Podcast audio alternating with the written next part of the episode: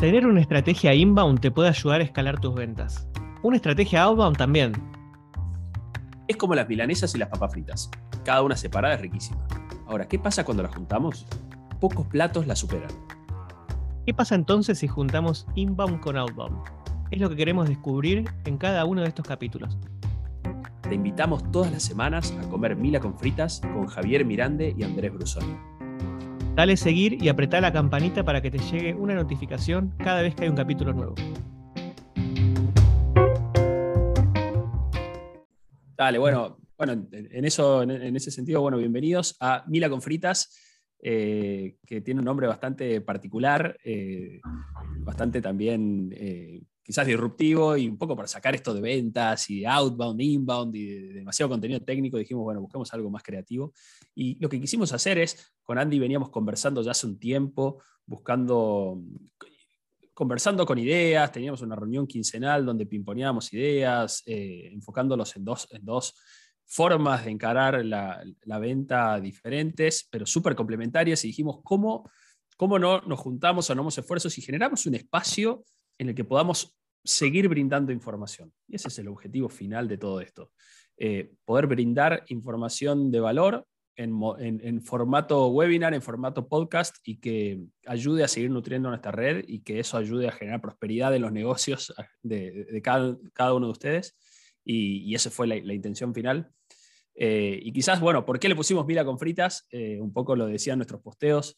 Para los argentinos, la milanesa con papas fritas es algo que, a todos nos gusta, para los que quizás no son de Argentina, la milanesa, algunos la conocen, otras no, es, una, un, es eh, un pedazo de carne empanado eh, con huevo y pan que se fríe y combina muy bien con las papas fritas. Y justamente eso es lo que nos pasaba, ¿no? Las milanesas andan muy bien solas, las papas fritas andan muy bien solas, pero cuando las conectás unas con otras se produce la magia. Y también con Andy coincidimos y compartimos esa información o ese, pensamiento de que el inbound anda muy bien solo, el outbound anda muy bien solo, pero realmente cuando combinas inbound con outbound se produce una magia muy, muy potente y es lo que queremos justamente traer acá. Y que este espacio sea 100% de aprendizaje, de, eh, sacar ideas. Eh, a veces las ideas van a ser más técnicas, a veces van a ser más motivacionales, el objetivo es poder inspirar, poder educar, poder entretener y poder tenerlos a ustedes acá semana a semana eh, en, este, en este formato que, lo iremos construyendo juntos. No sé, Andy, si quisieras agregar algo más. No, no, la explicación eh, perfecta. La idea un poco es eh, que tengamos un espacio donde Javi y yo pongamos algunos contrapuntos, quizás yo el lado más de inbound, que es donde tengo la, experiencia más reciente, y Javi de outbound, pero digamos, embarrándonos uno en el otro, pero lo más importante es que, que durante el, mientras vamos charlando, vamos a arrancar por ahí siempre con unos primeros minutos, cada uno va a traer un temita o alguno va a traer un tema que quiere, que quiere tirar como disparador, pero lo que está bueno es que usen el chat eh, para dejar preguntas y al final, digamos, cuando tenemos este contrapunto o en base a las preguntas, abrimos el micrófono, si se animan a, los que se animen a preguntar así este, con el micrófono abierto. Si dicen, no, prefiero, soy más tímido, mi micrófono anda mal, todo eso, leemos la pregunta, pero tener un poquitito de, momento para, intercambiar puntos de vista que, bueno, que, no, es que... No es que nosotros somos lo, digamos, son puntos de vista, ¿no? Nosotros somos, eh, estamos en esto también y bueno, por ahí este, eh, y que todos nos podamos nutrir con, eso. Así que esa es un poco la idea también de esta dinámica. Buenísimo, Andy. Eh, solamente una aclaración es realmente agradecerles a ustedes que son los que hacen que esta, que esta conversación que podremos tener directamente con Andy sentados en la mesa y comiendo unas buenas milas con fritas, la podemos tener con público. Nos sentimos Mirta Legrand acá eh, en la mesa de Mirta. Así que gracias, gracias por su tiempo. Y también una aclaración, si alguno pensaba que realmente iba a haber milanesa con papas fritas acá, bueno, está en el lugar incorrecto, así que es el momento de decir apago y me voy. Acá lo que vamos a hablar es de ventas, es de marketing, es de generar reuniones. Así que bueno, vamos por eso. Así que quizás, Andy, lo que, lo que quisiera es justamente que arranquemos por la parte del inbound, ¿no? Es un poco qué nos traes como primera información acá, por qué tenemos que hacer inbound y cómo, cómo digamos, cómo arrancar con esta, con esta primera parte de este proceso comercial. Perfecto. Me gusta hacer una aclaración más, que es que no vamos a comer milanesas con fritas, salvo que consigamos un sponsor que dé milanesas con fritas para toda la comunidad, digamos, algo así. Así que nada, si alguien conoce el Club de la Milanesa o algo así, este, vemos ahí cómo, cómo podemos negociar algo. Em, bueno, a buscar sponsor. No, eh, tu pregunta, Javi, sí, em, ¿cómo, cuándo aplicaríamos? A mí lo que me gusta y como que primer, primer concepto para, para, hablar antes de ir a fondo con, con qué es lo que se puede hacer en cada momento de inbound es algo que muchos de acá por ahí que vinieron a los cursos que, estuve dando ahora de, ventas, eh, me parece importante que es dividir, entender cuál es el ciclo de una compra, cuál es la historia de una compra. Y ahí me gusta dividir que en inbound vos podés hacer lo que es captura de demanda y lo que es creación de demanda. Pero cada una de las dos este, formas de, trabajar esto, o sea, captura y generación, es totalmente diferente en cómo tiene que ser nuestro enfoque, nuestro pitch, ¿no? nuestra forma de comunicarnos con esos prospectos. Entonces, para, para hacer un, un, este, como para empezar a bajarlo un poco más eh, a la tierra, es, normalmente vos tenés una persona ¿no? que está en nuestro ICP, nuestro buyer persona, que muchas veces ellos, los, que vinieron ayer al webinar de Steam, por ahí, eh, es, cuando hablamos esto de necesidades implícitas, saben que tienen algún problema por ahí, o ni siquiera, a veces ni saben. Y eso es generalmente en la venta lo que más pasa, donde más están los clientes, donde no saben que hay un problema, donde saben que algo les molesta, pero piensan que no es tan grave. O que por ahí están haciendo las cosas de una forma y podrían hacerlas de una forma mejor y, y donde nuestra solución encajaría en eso, donde podrían ganar más dinero, donde podrían vender más, pero no lo saben.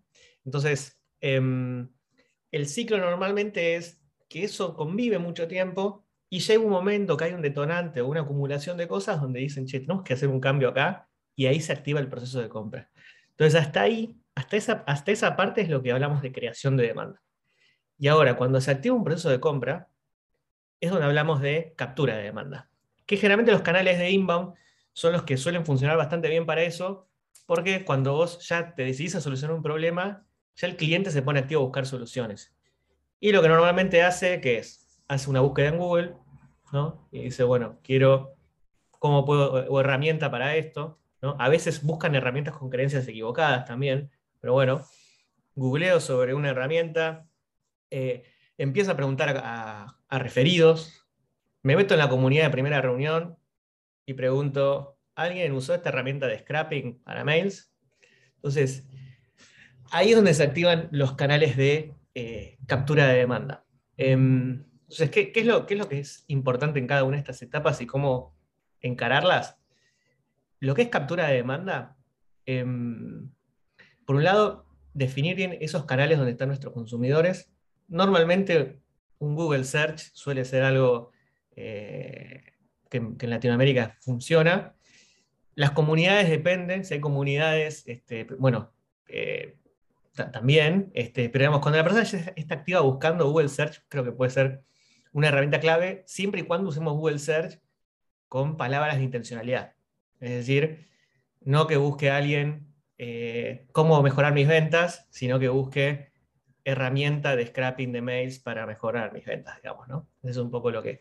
Entonces, ese lead sí lo, lo tenemos que trabajar este, de manera ágil, o sea, de poder resolverle ese, ese proceso, esas dudas de manera rápida y que no tenga que lo posible, que, tenga que tengamos que darle los menores pasos posibles a esa persona. Entonces, eh, que Ver si es necesario o no calificar con SDR también, eso me parece importante. Muchas veces la teoría dice, no, tengo que yo a los leads que vienen, me piden un demo, que quieren contratarme, ponerles una persona que 15 minutos los califique y decir, che, ¿hace sentido o no hace sentido? O sea, ¿eso lo podemos contestar en un formulario o no? Y después, alinear con el equipo de ventas cuál es el estatus, o sea, ¿Cómo vos vas a contestar esas preguntas? Esos van a ser clientes que van a ir con muchas dudas, bien de producto. Entonces tenés que estar muy preparados para contestar esas preguntas, pero ¿cómo vas a convertir eso en una venta? O sea, ¿cómo vas a convertir esas preguntas en hacer un buen diagnóstico o en dar los próximos pasos, ¿no? Entonces, evitar convertirte en un tomador de pedidos y convertirte en un vendedor. Sí, Javi. Sí, me surge ahí una pregunta, Andy, que tiene que ver eh, con, bueno, de, quién es responsabilidad, ¿no? Porque justamente dijiste, bueno, eh, marketing está detrás del inbound y, o, lo hace ventas. O sea, ¿quién está detrás del inbound y quién, quién está liderando eso y quién sabe cuáles son esas palabras y quién sabe qué está buscando el cliente? Bien. Normalmente, a ver, lo, que me parece clave es esto de que ventas y marketing, que es como que parece un cliché ya, pero que trabajen juntos. Entonces, si marketing no se mete, o sea, marketing, marketing no tiene que estar en la reunión. O sea, lo que digo que es uno a muchos es marketing. Lo que es uno a uno es ventas, ¿no? Entonces, marketing, esto no quiere decir que marketing no se pueda meter a una reunión de ventas o escuchar una grabación de una call de ventas, porque esas calls, o incluso con clientes, le van a dar insights de qué es, como, qué es lo que están pensando los clientes y cómo tienen que comunicar. El problema muchas veces se da, es eso, es como que marketing es una máquina de generar leads, Y levanta y tiene un objetivo de MQLs, el Marketing Qualified Leads, y ventas es otro silo, ¿viste? Y que bueno, toma esos leads y dice, estos leads son malos, ¿no? Entonces ahí se pueden hacer cosas copadas como, como un SLA entre dos, pero lo que es importante sí es, yo creo que hasta, hasta la generación de ese lead, por ahí el que tiene la responsabilidad es marketing y después es ventas. Pero lo que sí es importante es que las métricas, por ejemplo, marketing, tenga una métrica de cantidad de oportunidades que generó. Eh, o cantidad de cierres que generó. Entonces, que eso lo puedan ver en, sus scorecards y que, sean responsables por eso. A la larga, si vos después también definís un proceso de ventas eh, para esos leads, eh, vas a tener una, ¿cómo se dice?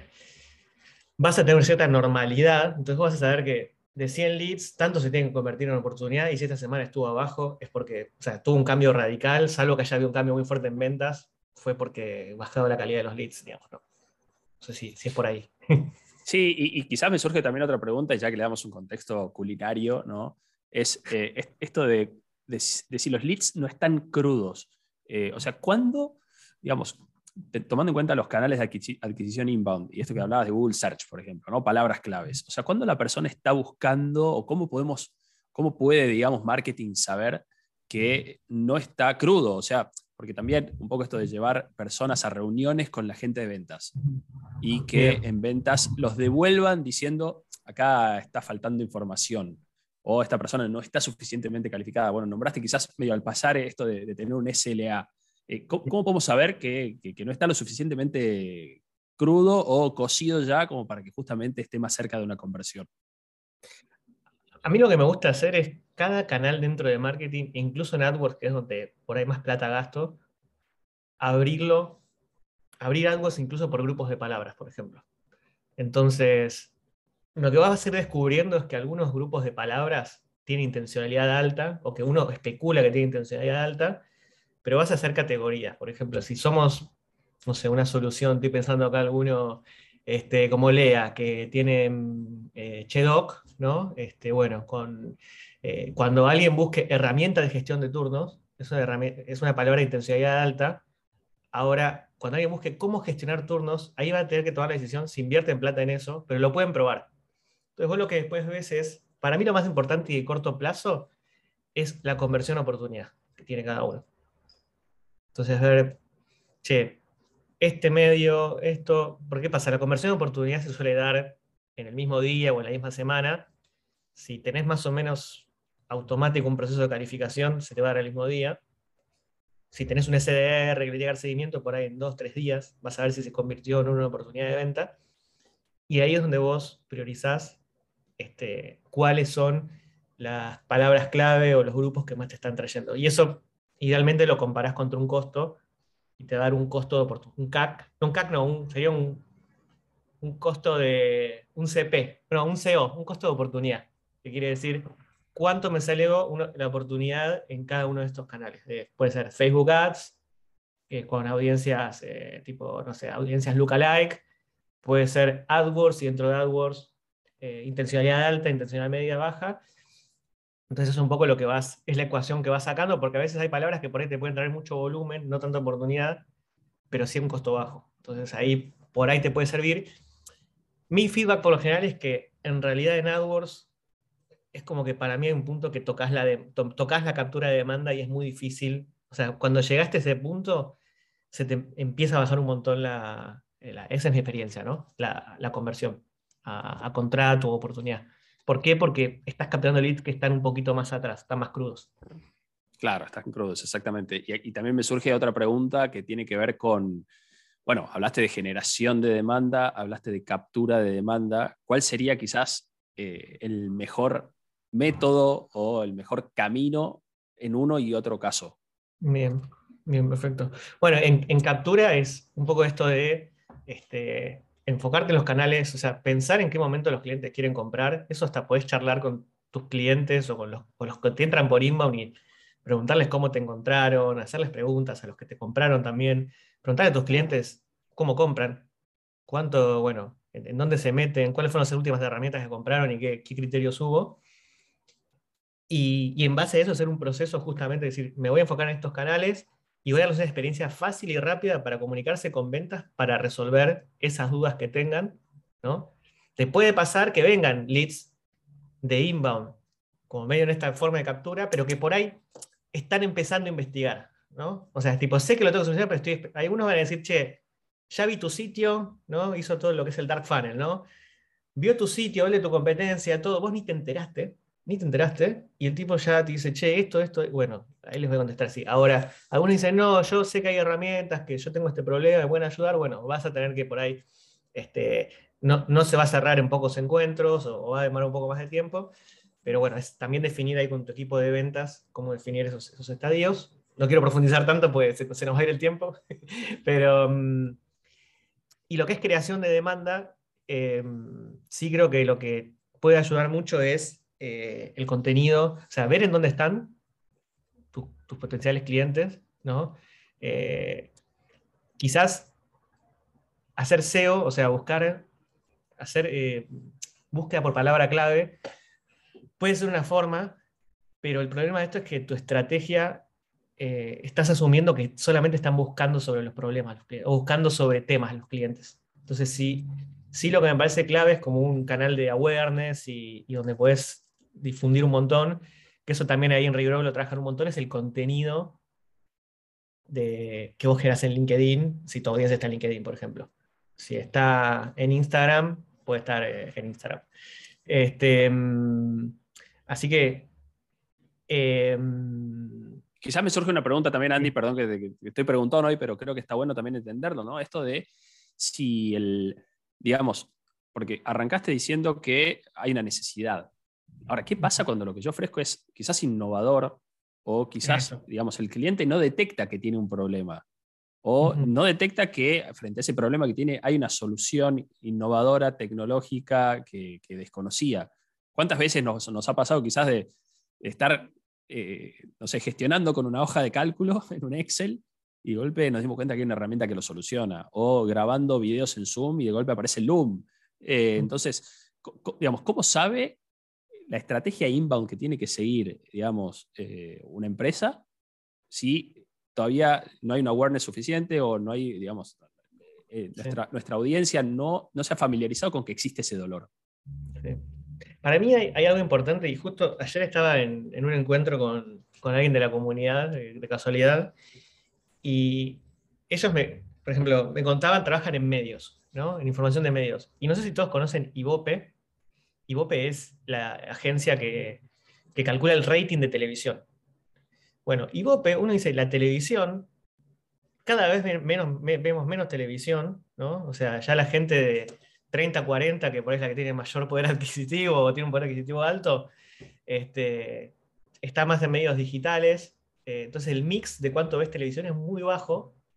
Y Ibope es también es re prehistórico, como que, bueno, perdón, no sé cómo trabajan y vos que le, pido disculpas, pero ¿cómo calculan el rating? O sea, tienen 3.000 televisores conectados donde te dan qué vieron y eso supuestamente te da un muestreo de todo el país y te dice cuánta gente en todo el país vio un programa de televisión. Que eso hay con datos, tipo, no sé, hay, hay, hay tanta información que suena como prehistórico, no sé, por ahí no se puede, pero el punto es que el rating sigue siendo como una métrica clave en los gerentes de marketing de las grandes empresas, o sea, los gerentes que ven todo marketing. ¿Por qué? Porque muchos dicen son dinosaurios, ¿viste? Como que se vivieron con esto.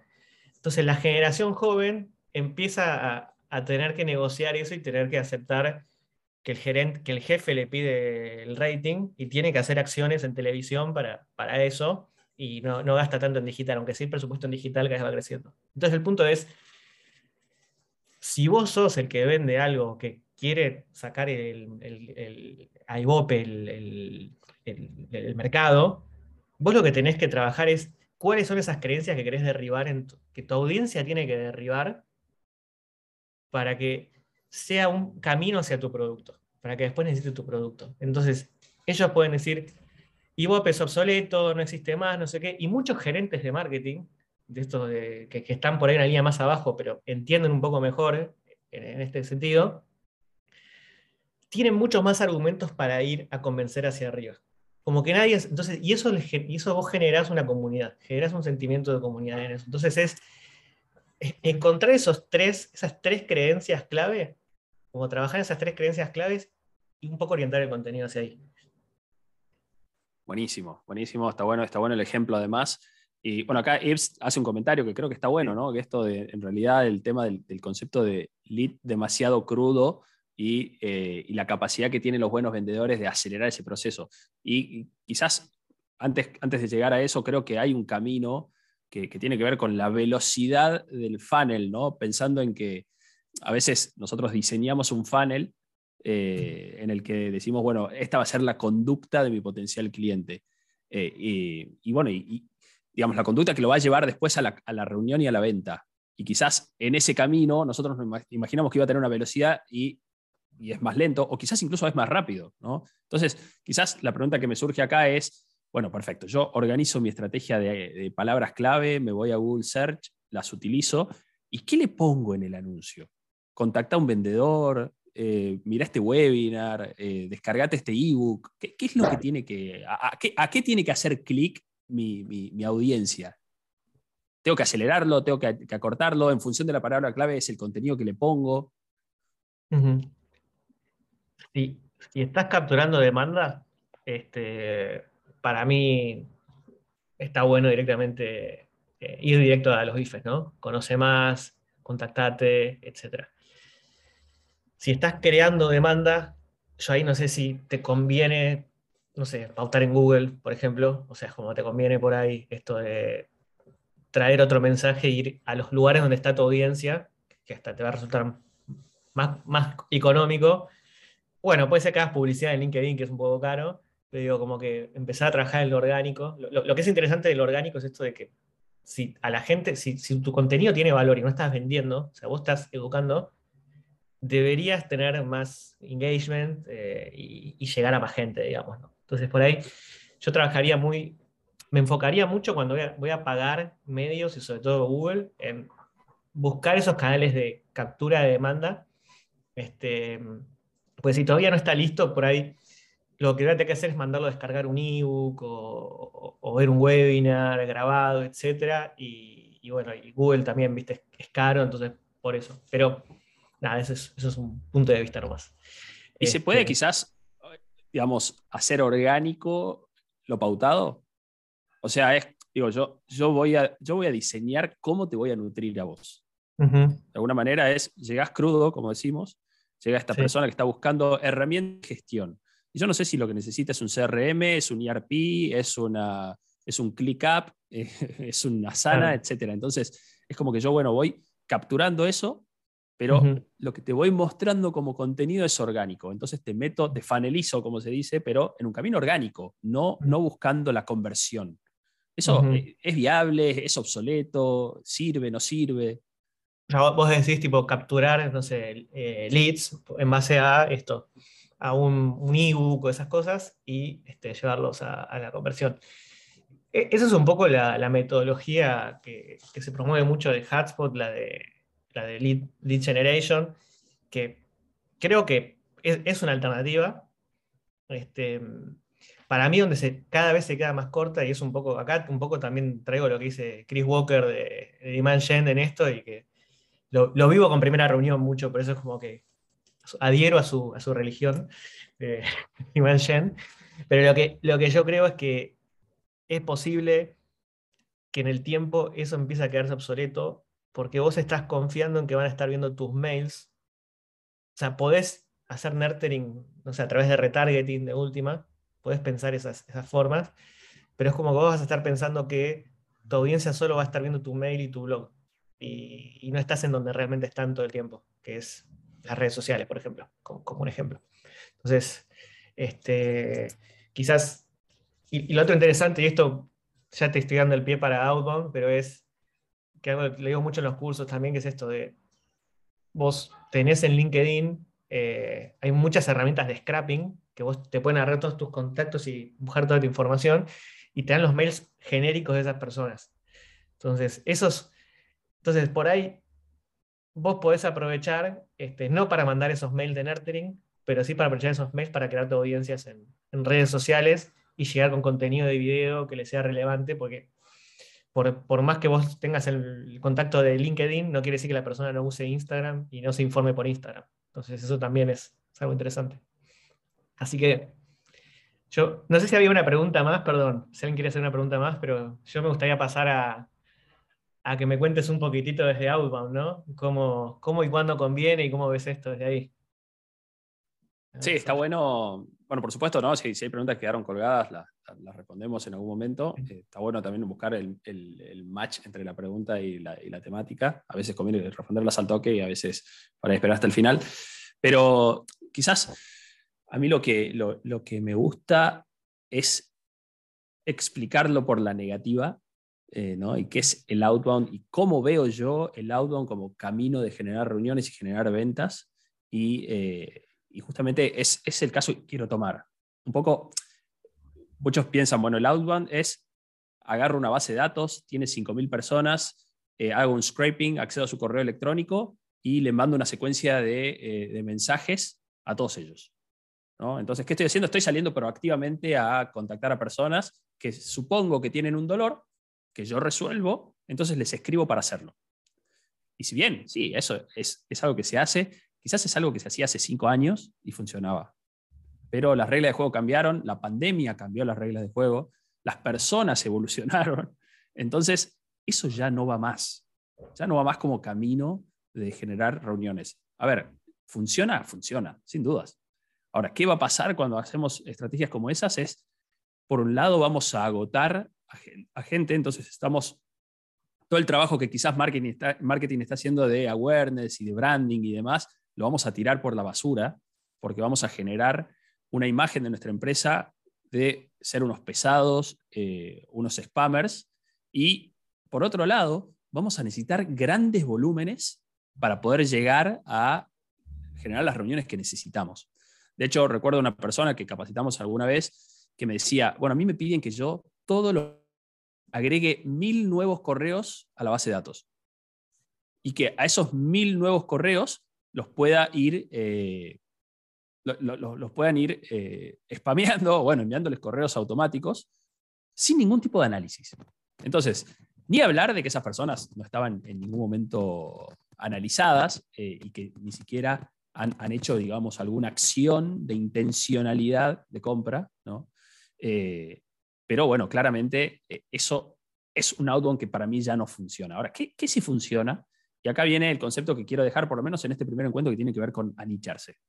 Es algo que hablamos muchísimo nosotros en Regrow y creo que, que tiene que ver con este proceso que dijiste, Andy, de, bueno, yo necesito entender cuál es ese dolor que tiene mi potencial cliente y necesito agruparlo.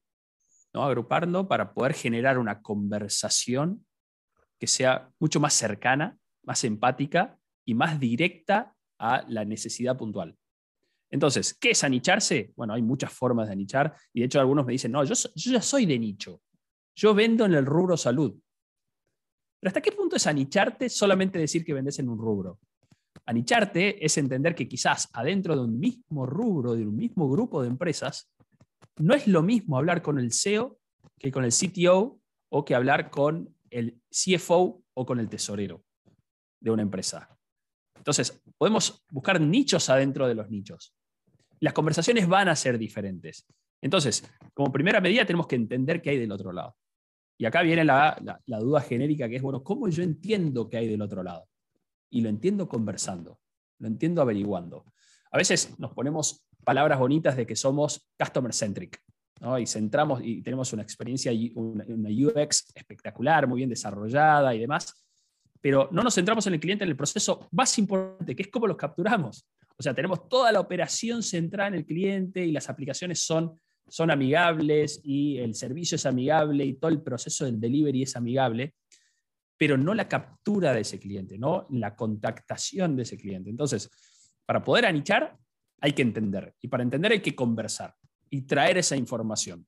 Entonces, a medida que yo voy conociendo ese potencial cliente, voy generando esos pequeños nichos y ya planteo una conversación desde ese lado, que va a ser muchísimo más cercana, más empática y que del otro lado va a haber una...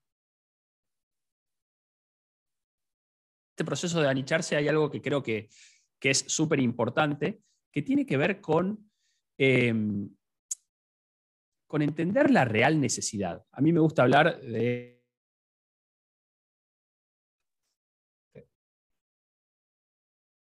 Te estás muteando, Javi. No sé si es él. O no sé si soy yo nada más. ahí. está. No, se está muteando. Ah, ahí está. Soy yo, era yo, ahora está, pero seguramente cambió un poco porque desconecté este micrófono, no sé, me dejó de andar. Bueno, cosas de la, cosas de la mesa, llegaron las papas frías, no queda otra, hay que comerlas igual. Bueno, lo que les decía es, a mí me gusta hablar de la pirámide de la prospección anichada. ¿Qué es eso? Es un poco cómo calificamos a nuestros potenciales clientes, no solamente por cómo los filtramos en LinkedIn, cuáles son, digamos, de qué empresas son, de qué país, de qué rubro, de qué rol en la organización, sino de cuál es la urgencia respecto a la, solución que yo tengo para ofrecerles. Entonces, tengo empresas que están en la base de la, eh, de la pirámide, que son empresas que ya tienen el servicio que yo les estoy ofreciendo. Entonces, mi proceso de contactabilidad con empresas que ya tienen esa solución va a ser muy diferente a una que no la tiene. O sea, lo tienen con un sustituto, lo tienen con un competidor o lo resuelven in company. Entonces, esos los agrupo por un lado. Y después, por otro lado, están las empresas que no saben que tienen un problema y yo tengo la solución para eso. Y después están las que saben que tienen un problema y yo tengo la solución. Entonces, ya hacerlo de esa manera nos va a preparar para, a la hora de abordarlos, encararlos de una manera diferente. Pero acá viene una pregunta también, ¿cuán urgente es solucionar este problema para ellos? ¿Y cuán, ¿Y cuán importante o cuánto peso específico tiene ese problema en el resto de los problemas a solucionar? Porque eso es lo que va a determinar que yo capte su atención o no. Recuerdo cuando yo estaba en InSchool, antes de, trabajar en Regrow, yo, tenía, yo vendía un sistema de comunicación para que eh, los colegios se comuniquen con los padres. Arranqué a trabajar en medio de la pandemia y tenían el dolor de la comunicación, era un dolor latente. Pero de pronto, ese dolor pasó a ser superado por el dolor de cómo cobraban las cuotas y el dolor de cómo impartían clases de forma digital. Entonces, ¿yo resolvía un dolor? Sí, lo resolvía, pero, pero habían dos dolores mucho más fuertes e importantes que tenían que resolver. Entonces, eso indefectiblemente lo que me hace es, por un lado, definir cuál va a ser mi estrategia y por otro lado también definir cuál va a ser cuál es mi product market fit, ¿no? Es yo tengo, digamos, tengo una respuesta a este dolor que está latente o no. Eh, o bien, bueno, ¿quién es mi interlocutor del otro lado con el que tengo que hablar? Entonces, quizás redondeando un poco esto de la metodología, digamos, de la estrategia outbound como puntapié inicial, yo diría, si hoy en día ustedes están agarrando bases de, eh, bases de contactos de 500, de 1000, de 2000, de 5000, de 10000 contactos, buscando sus correos electrónicos y mandándoles a todos el mismo mensaje, eso no es hacer outbound. Eso es hacer spam y eso es dañar a la audiencia a la que querés llegar. Si querés hacer outbound, tenés que anicharte. Y acá quizás es un concepto que puede dar para la próxima, para la próxima sesión, que es cómo yo puedo hacerle outbound a la audiencia que surge de mi inbound. ¿no? Yo estoy haciendo un buen trabajo de generación de demanda, ¿no? Eh, que quizás eh, es este camino más orgánico y de ir brindando información, ¿no? Esto de, estar como creando la demanda, y después sobre esa audiencia hacer quizás o implementar una estrategia outbound, porque yo ya los tengo quizás más calentitos para salir a conversar con ellos. Entonces, creo que, que, es un buen camino para, bueno, para buscar eh, e, esa conexión, ¿no? Y quizás podemos meternos a hablar también de esto de, de, de ABM, ¿no? De Account Based Marketing como, como camino para llegar con un mensaje mucho más personal, sin, sin la desesperación por la venta, que ahí es donde creo que falla la estrategia auto. Muy bueno, Javi.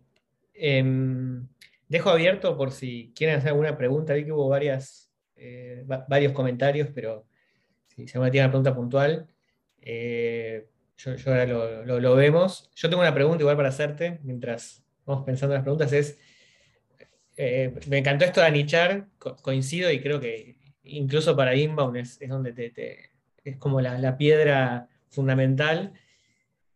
Lo que, lo que me gustaría preguntar es, vos hablaste de anichar un poco por cargos, o sea, como diciendo, bueno, trabajo en un sector y trabajo en un cargo. Em, lo que me gustaría entender es cómo, ese, cómo vas creando tu proceso de, anichar en sentido de, me conviene primero anichar un grupo de empresas por ciertas características y luego las personas que están en esas empresas, o por ahí me decís, no, mira, te conviene empezar por, la, por un grupo de empresas, por las personas, y después volver a las, características de la empresa, o, o no hay una ciencia por ahí.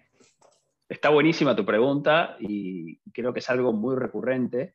Creo que acá no hay una respuesta única. Te cuento un caso, un cliente con el que estamos trabajando eh, lo que vende es un software de eh, inteligencia artificial para hacer postulaciones laborales, ¿no? con un sistema de videos. Y en realidad lo que nos dice es, a mí la verdad que la industria no me cambia mucho en mi proceso de, eh, anichamiento, sino la, la, rotación. Y por otro lado, la cantidad de búsquedas abiertas que tengan en LinkedIn. Entonces, a mí lo que me gusta es diferenciar el camino hacia el target y el camino hacia el nicho. O sea, nosotros primero vamos a buscar filtros que aumenten nuestro target, que le den volumen a la audiencia a la que queremos llegar. Entonces, esos nichos pueden ser muchos, pueden ser eh, quizás tamaño de la empresa, puede ser, eh, o sea, se pueden ir cruzando filtros de, empresas y filtros de personas, ¿no? tomando específicamente el trabajo de los filtros que existen en LinkedIn, y después salir a hacer eh, como el camino del nicho. Y acá va a depender de muchísimos factores que van a ir cambiando según el servicio que yo ofrezco, el producto que yo ofrezco, la industria a la, que me estoy acercando, el país en el que quiero trabajar, la latencia del dolor. Eh, y creo que cada uno tiene que aprender a encontrar cuáles son esos filtros que lo llevan específicamente al, nicho, eh, y que en muchos casos no tiene tanto que ver con el dolor, sino que tiene que ver con el mensaje que quiero dar. Y acá hay una relación muy buena que es, ¿quién es mi cliente ideal hoy? Como modelo de conversación. Cuando nosotros, hay un momento que nos volvemos fanáticos del nicho, al punto tal de que una campaña tiene cinco personas. Pero, ¿por qué? Porque queremos dar un mensaje muy relacionado. Entonces, cuando nosotros mandamos un mensaje diciendo, por ejemplo, me pasa mucho, personas que me escriben y me quieren vender un servicio y me dicen, trabajamos con Rappi. Perfecto, pero ¿qué relación tengo yo con Rappi? ¿O cómo puedo yo verme emparejado en Rappi a la hora de yo querer comprar tu producto? Entonces, muchas veces el nicho tiene que ver con cómo va a ser el copy que vamos a usar para conversar con esas personas. Entonces, la industria ahí sí juega un rol importante porque yo quiero decirle, bueno, ya trabajo con empresas como la tuya. Entonces, puedo darte también un servicio. Y ahí hay un ejercicio que nosotros hacemos en clases que es, bueno, armamos un tablero gigante en un mural y decimos, bueno, todos los filtros que se te ocurran. Y surgen cosas espectaculares. Por ejemplo, eh, que están fuera de, fuera de LinkedIn, Best Place to Work, empresas que tengan relaciones con sindicatos, puso uno una vez, están judicializados o no, están acostumbrados a trabajar con pymes, surgió también como consulta alguna vez, incluso también filtros como solamente utilizan contratación por licitación.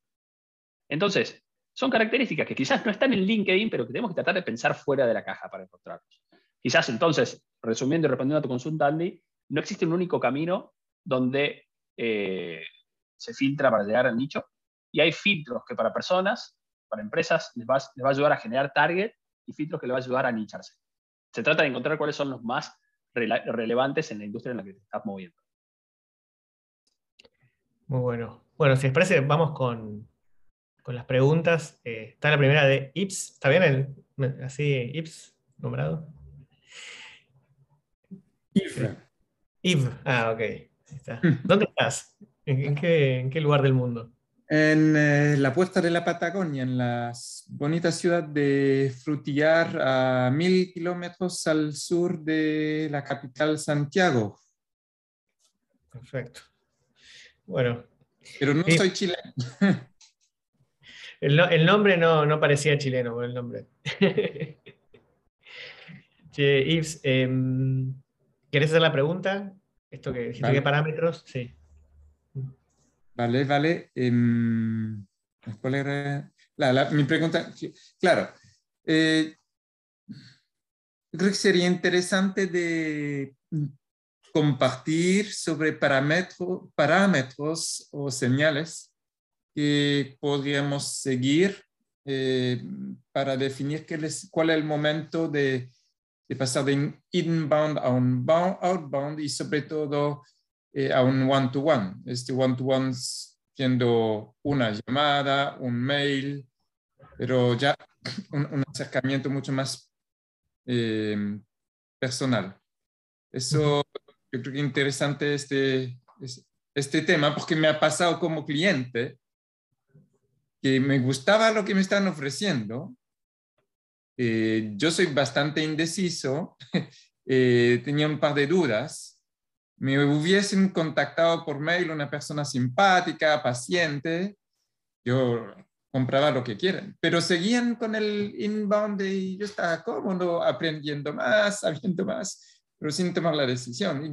Yo veo que muchas empresas ahora están quedándose mucho en el inbound porque está de, moda, porque el, vendedor ahora tiene mala fama, eh, pero en algún momento hay que, hay que vender y el mejor, lo mejor es el, el, humano, eh, que genera una relación real.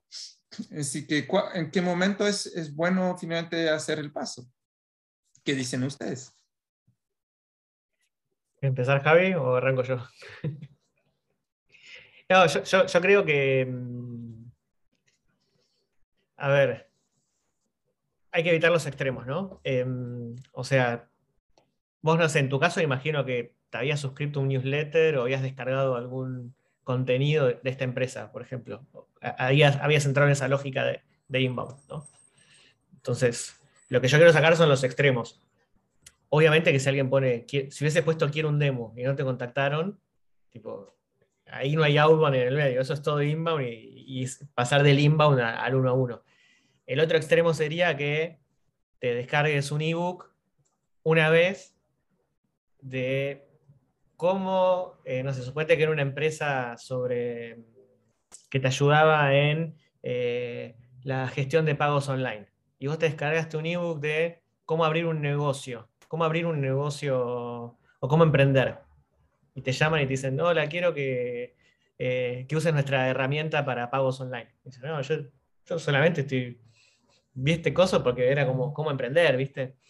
Este, entonces, algo que a veces se hace es dividir esos, por un lado a veces es dividir los contenidos que se descargan, si hacen contenidos descargables, por ejemplo, en eh, categorías de compra, como las vas emparejando con el ciclo de compra. Entonces vas viendo, che, cuanto más cerca este contenido está la compra, más chances tiene.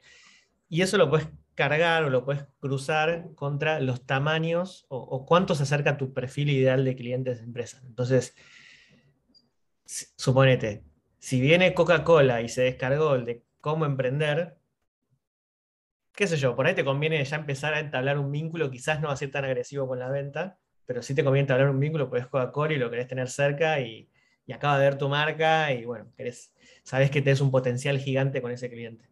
Este, pero si, pero bueno, y, obviamente si, si, un negocio más chiquitito se descarga el de comparación de precios entre herramientas de gestión de pagos online, y a ese, bueno, quizás no está buscando la renta, pero está en una situación de compra, te conviene estar más cerca.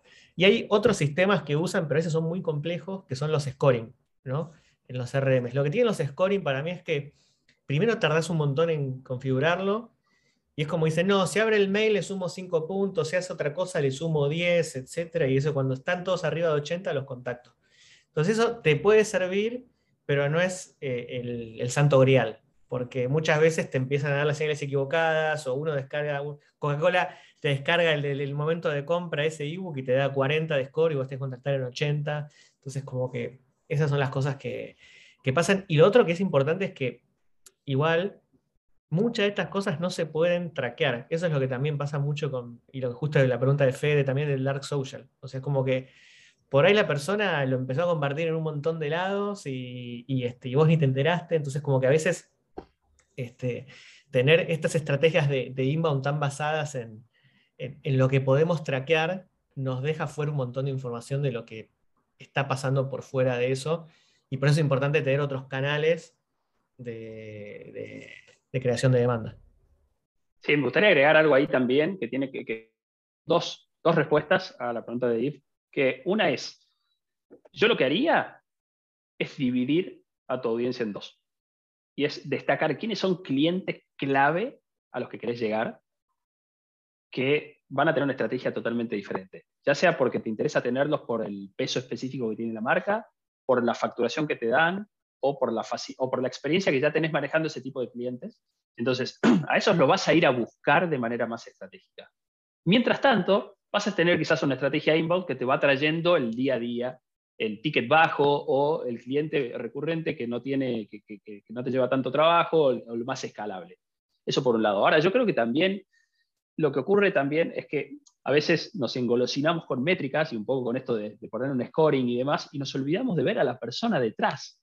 Entonces, si yo tengo la capacidad de ver quién está detrás, ¿no? que esa persona específica y qué está haciendo esa persona, voy a poder sacarlo del automático sacarlo de lo que avanza solo sin, y, se encargan los robots, y voy a tener esa conversación.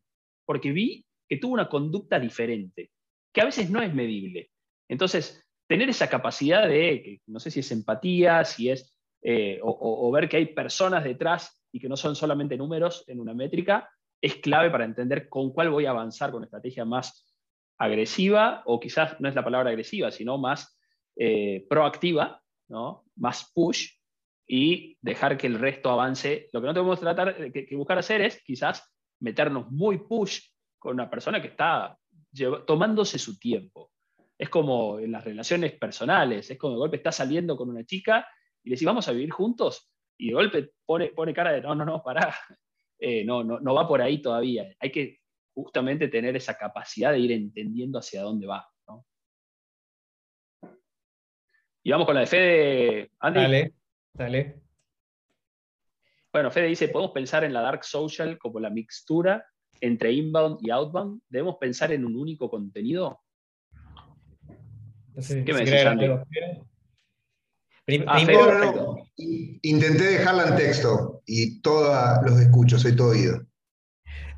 Hay, una línea conceptual, hay dos, hay dos conceptos acá que no sé si nos va a dar tiempo de contestar la pregunta después, pero el primero es ¿Qué es Dark Social? Que lo podemos contar. Y el otro es, ¿dónde empieza Outbound y dónde Inbound? Yo digo que Outbound es cuando, o sea, si vamos a, los extremos, es cuando Outbound vos mandás un mensaje proactivo a la otra persona para que, digamos, como que esa sería mi definición de dónde empieza Outbound. No sé vos, Javi, o el resto cómo la ven.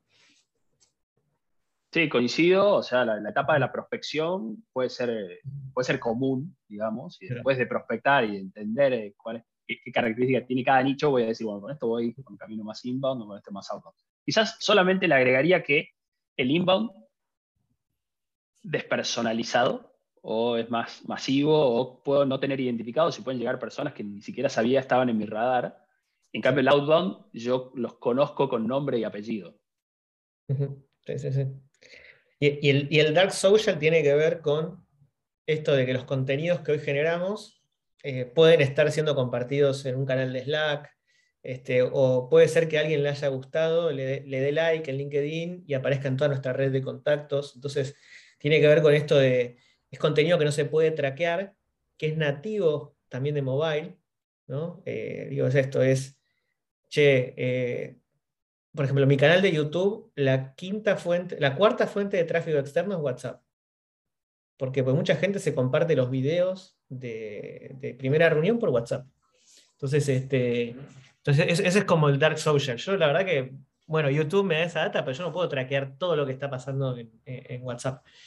Que se diferencia de lo que es Dark Funnel, que Dark Funnel tiene que ver con gente que está tomando decisiones de compra. Ya Dark Funnel tiene que ver con una decisión de compra. Dark Social tiene que ver con compartir, con, intercambiar.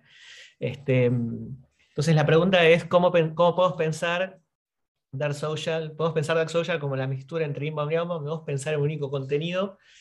Eh, a ver, eh, estoy pensando, yo creo que como es todo lo que es generación de contenido, y acá podemos entrar en un debate, Javi, tiene, está más del lado de, tradicionalmente está más del lado de inbound. Aunque después querramos hacer outbound con eso, que ahí, ahí está la combinación de trampas. Exacto, ahí es donde se produce la magia en definitiva. es, un camino inbound. Lo que pasa es que yo voy a hacer outbound sobre esa gente, es diferente que hacer outbound sobre cualquiera. Y tomo, tomo un poco también un poco la, pregunta que después hace Alejandro, ¿no? Ver con identificar segmentos de mercado que tienen mayor necesidad de mi servicio solución, eh, o sea, una necesidad concreta versus un posible interés y cómo ir pasando de, a poco a otros nichos.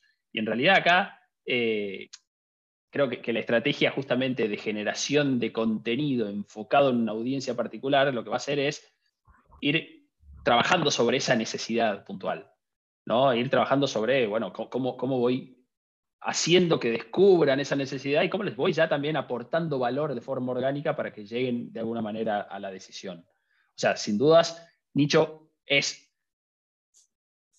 cómo yo agrupo a mis audiencias, dentro de los cuales una de las características es la necesidad puntual del servicio de la solución, el interés concreto, la urgencia y la demanda efectiva de lo que yo quiero ofrecer. O la necesidad de cambiar un proveedor que ya le ofrece lo que yo quiero ofrecerle, pero no les está funcionando bien. Pero bueno, como combinando un poco y quizás ya redondeando hacia el final para dejarlos que vayan a comer efectivamente a los que están en la hora del, almuerzo, creo que, digamos, el la, cuestión esta del dark social, del contenido, del inbound y el outbound, es como un poco juntarlos, es mezclar peras con manzanas. Eh, y creo que el contenido es una estrategia para implementar inbound y outbound y el dark social es lo que ocurre y que no nos damos cuenta, ¿no? Y que de alguna manera nutre a cualquiera de nuestros canales de adquisición, ya sea inbound, o outbound, y que, que tenemos que estar trabajando en la generación del contenido con el foco en aportar valor, independientemente de cuál es el camino que vayamos a seguir, si es inbound o es outbound. Yo, lo que sí, para, también para complementar es esto, creo que los contenidos, podemos, podemos tener contenidos de marca que son los que podemos después, eh, de última, si vemos que funcionan bien, apalancar con publicidad y probar, llevar esa publicidad a nuestra audiencia ideal, pero sí gran parte del contenido tiene que venir de personas, sobre todo en LinkedIn, y tiene que venir para mí mucho de arriba hacia abajo. Es como que los founders o los directores son los que tienen que ser como la cara visible de generación del contenido y que eso incentiva al resto de la organización a que orgánicamente genere su contenido y que también vea cómo es que va, eh, que le dé argumentos o pitch a esas personas para cuando salen a hablar con los clientes este, es, como, es como algo educativo interno también el contenido, aunque sea externo. Entonces, este, mm, nada, tener eso y trabajar previamente esto que hablamos de dónde van a estar mis ejes de comunicación, qué creencias yo quiero derribar o qué quiero compartir, qué quiero llevar a, esta industria y un poco organizar mi contenido. Creo que eso es un framework que, podemos como empezar a, a, trabajar en las creencias que quiero derribar y en base a cada creencia puedo pensar 10, 20 contenidos diferentes que vayan a, a eso, digamos. Buenísimo. Solo queda esta pregunta ahí, que creo que está buena, ¿no? ¿Cómo podemos formar, acompañar a vendedores? Te voy a dar una respuesta corta y es, si yo soy un líder de vendedores, la mejor forma de acompañar a vendedores es yo también vendiendo. Un, un, líder comercial que no vende y que solamente controla el trabajo que hacen sus vendedores está lejos de ser el buen camino. La mejor forma de, de coachar, de acompañar y de formar a esos vendedores para que realmente se coman la cancha es yo vendiendo, yo entendiendo el trabajo que ellos tienen que hacer y de alguna manera acompañándolos en ese proceso, quizás sumándolos a reuniones y demás. Eh, así que bueno, nada, con eso, por eso me gustaría por ahí terminar, Andy. Eh, la verdad que muy contento este primer encuentro. Vamos a tener más espacios como estos. La invitación, la mesa está servida todos los viernes a la misma hora y por el mismo canal. Lo tiene en su agenda. Divúlguenlo en su Dark Social también para que, para que llegue a más personas y para que más personas podamos estar eh, constantemente nutriéndonos de esto y aprendiendo más para saber que estamos siguiendo el camino correcto. Bueno, bueno, muchas gracias, lo mismo, encantado de ese primer encuentro y nada, es la hora de, ir a comer las milas con fritas un poco más tarde, pero vamos así eso ahora. Así es, nos vemos. Gracias. Nos vemos. Buen provecho. Gracias.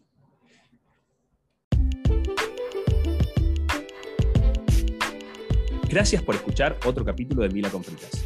Si te gusta este podcast, te agradecemos si lo puedes calificar con 5 estrellas en Spotify.